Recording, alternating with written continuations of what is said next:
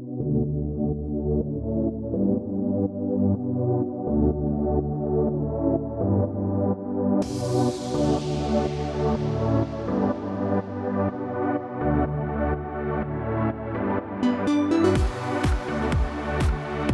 es Secretos del Marketing de Lujo, un podcast para borrar de tu cabeza todo lo que sabes del marketing tradicional y conozcas conmigo las estrategias del marketing de lujo, ya sea para que puedas aplicar en tu negocio o simplemente entiendas por qué el marketing de lujo invierte tanto en branding y menos en conversión.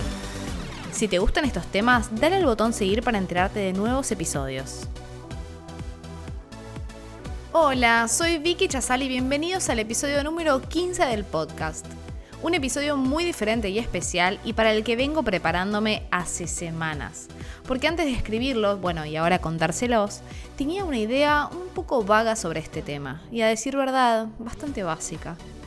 Empecé a adentrarme en el mundo de las NFT, metaverso y criptomonedas por mi trabajo actual y terminó siendo un trigger perfecto para el podcast porque tiene mucho más que ver con el lujo de lo que me esperaba.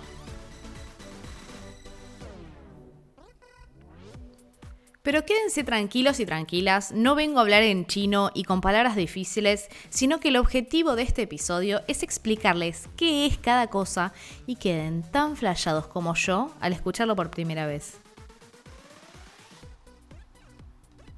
Voy a empezar por qué son las NFT cómo funcionan, qué tienen que ver con el mercado del lujo y mil de otras dudas que se me surgieron cuando quería entender qué había detrás de noticias como la de que una persona pagó 260 mil euros por el dibujo de una roca.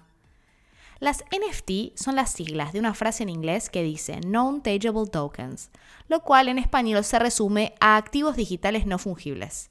Sí, ya sé, con esto no te dije nada y por eso voy a empezar a desgranar un poco más la idea. Los NFT son activos digitales que no pueden ser reemplazados por otro. Para ser muy clara en este punto, voy a ir a un ejemplo no digital en el lujo para poder ilustrarlo bien. Y una vez que veamos el ejemplo físico, va a ser mucho más fácil llevarlo al terreno digital. Un activo fungible es, por ejemplo, una cartera Miss Dior. Si bien no hay muchas en el mercado, es un buen ejemplo para explicar un poco más esta idea. Y un activo no fungible es la misma cartera de Miss Dior, pero la que usó Lady D antes de morir. Entonces, si un activo fungible representa artículos que pueden ser reemplazados por otros, por ejemplo, tenemos la cartera Miss Dior tradicional. Este artículo es fácilmente reemplazable por otro por el mismo precio o yendo, no sé, si compraste la cartera en una tienda Dior en Francia, puedes comprar la misma cartera en una tienda Dior en Londres. Ahora, ¿Qué pasa si esa es la cartera que usó Lady D en la inauguración de la Fundación para la Educación Conductiva para Discapacitados? Bueno, esa cartera que usó Lady D antes de morir. Ese artículo pasa a ser no fungible, porque es algo que no es igualmente reemplazable por otro, ya que es único en su especie, es la única cartera que ella usó, y no es una cartera que vos puedas comprar en una tienda o en otra y sea exactamente la misma. Entonces, ahora yendo al inicio de la pregunta, ¿y de qué son los NFT? Son activos digitales no fungibles o en otras palabras, no reemplazables. Si hiciéramos activos no fungibles, un activo no fungible es la cartera de Miss Dior usada por Lady D y un activo fungible es la cartera Miss Dior tradicional que compras en cualquier tienda. Digital, bueno, acá se pone un poco más interesante la cosa. Los NFT operan dentro de una red de criptomonedas y su valor se determina en Ethereum. Ethereum es la segunda criptomoneda de mayor valor o capitalización del mercado, solo después de Bitcoin. Seguramente han escuchado hablar de las Bitcoins y de estas criptomonedas que podés comprar y que hoy tienen un precio y mañana van subiendo, bajando. Bueno, si sos argentino o estás escuchando esto de Argentina donde la economía es tan fluctuante, no sería algo tan raro hablar de las Ethereum o de las Bitcoins, pero si sos de cualquier otra parte del mundo con una economía y una moneda estable, eh, es un poco raro, ¿no? Saber que podés comprar una moneda hoy y que mañana puede valer más o menos. Pero voy a volver a las NFT porque es el motivo de este podcast. Y los NFT son un, bien, este non-tageable token, que solo puede comercializarse dentro de la red de criptomonedas de Ethereum, porque solo se pueden adquirir con esta moneda que es el Ethereum. Hasta hoy lo que se comercializa en esta red son obras de arte, muebles digitales, ropa digital, activos únicos para videojuegos, ilustraciones y elementos digitales, entre otros. ¿Y por qué nacieron estos NFT? Bueno, básicamente este es el diferencial competitivo de Ethereum, la marca que creó este, este bien en el mercado, para diferenciarse un poco de Bitcoin, ¿no? Que solo vende activos fungibles. Muchas veces pasa esto, ¿no? ¿Cuál es, si hay dos empresas que hacen exactamente lo mismo, cuál es el diferencial competitivo de una frente a la otra como para poder competir? Bueno, Ethereum creó los NFT para poder competir en el mundo de las Bitcoin y de las criptomonedas eh, de una manera diferente, ¿no? Generando activos no fungibles.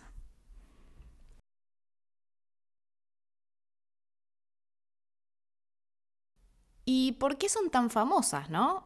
Porque son un bien único de coleccionista. Un bien escaso por naturaleza, difícil de conseguir, costoso, donde el precio percibido es altísimo e inimaginable.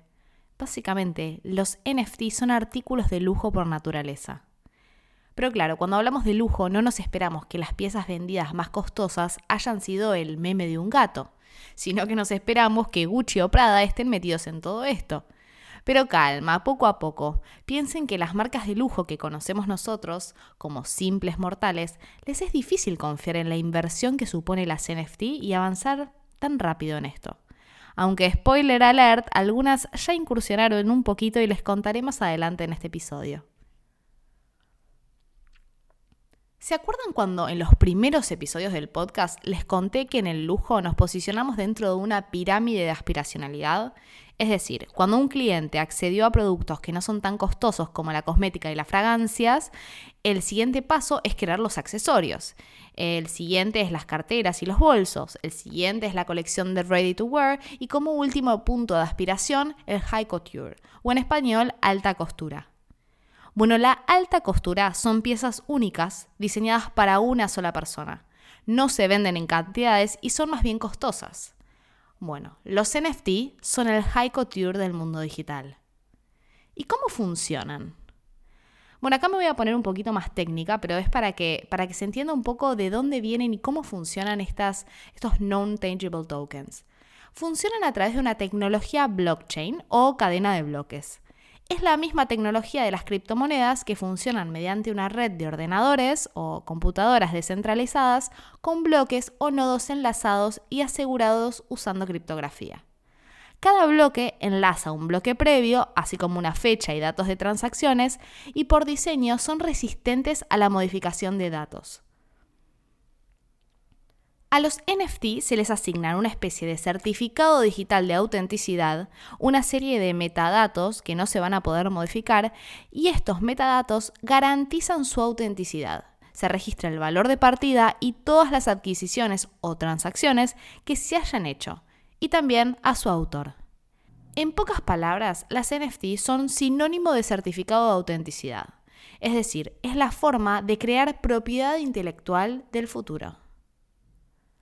La pregunta que me haría mi mamá ahora es, ¿por qué la gente compra estas cosas?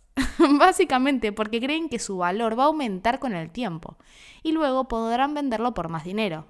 Nadie se gasta 260 mil euros por el dibujo de una roca porque le gustan los dibujos de las rocas, ya que los pueden encontrar gratis en cualquier lado, en Google, en un niño pidiéndole que haga ese dibujo. Pero el valor que tiene este dibujo en concreto al ser un NFT, eso es lo importante. La idea, por lo tanto, es que si me compro un NFT por 100.000 euros, en el futuro pueda revenderlo por más dinero. Es un activo único, lo que en la teoría le debería dar un valor mayor al no existir otro igual. Entre los artículos que más me llamaron la atención fueron el de Jack Dorsey, creador de Twitter, que vendió su primer tweet en 9.9 millones de dólares, claramente como un NFT.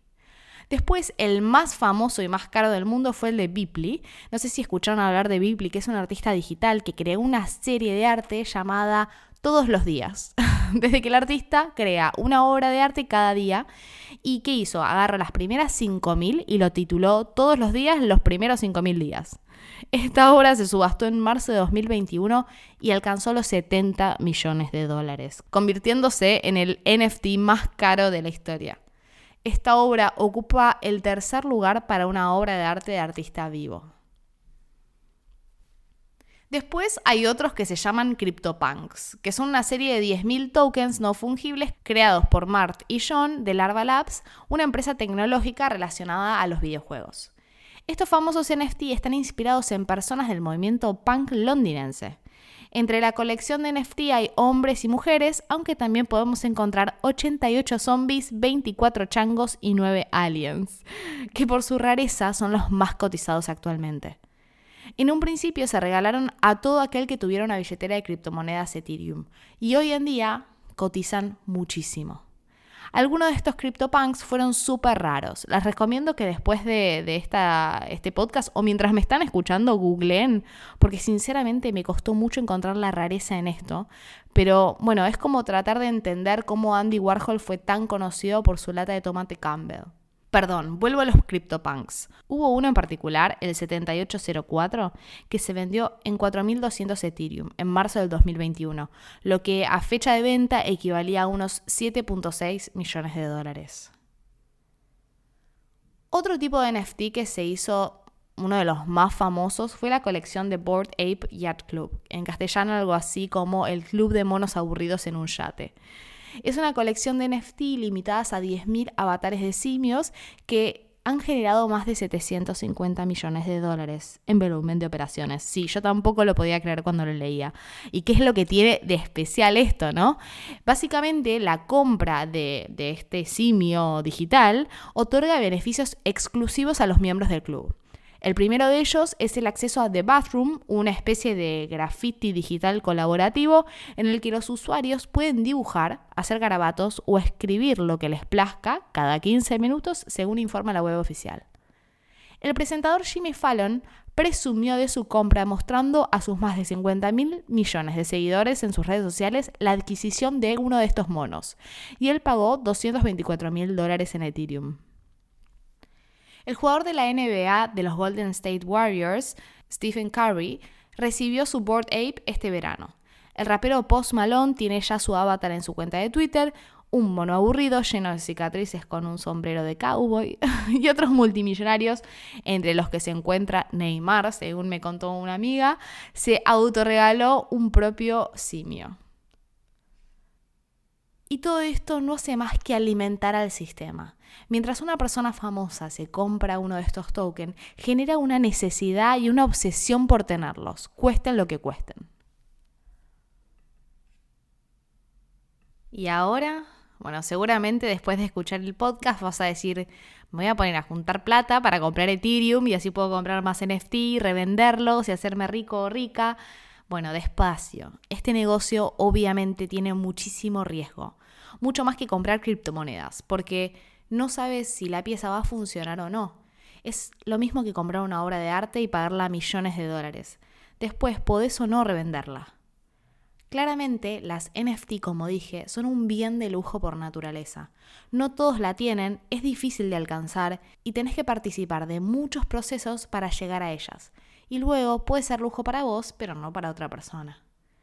Pero no todo en NFTs son avatares de venta de memes o locuras de cripto zombies, sino que la firma de moda italiana Gucci ya se estrenó en el mundo de las NFT y ha decidido lanzar su primera colección completa. Una serie de tokens no fungibles que comenzó a comercializar el pasado primero de febrero y que han sido diseñados en colaboración con Superplastic marca de entretenimiento global especializada por el diseño de distintos influencers virtuales.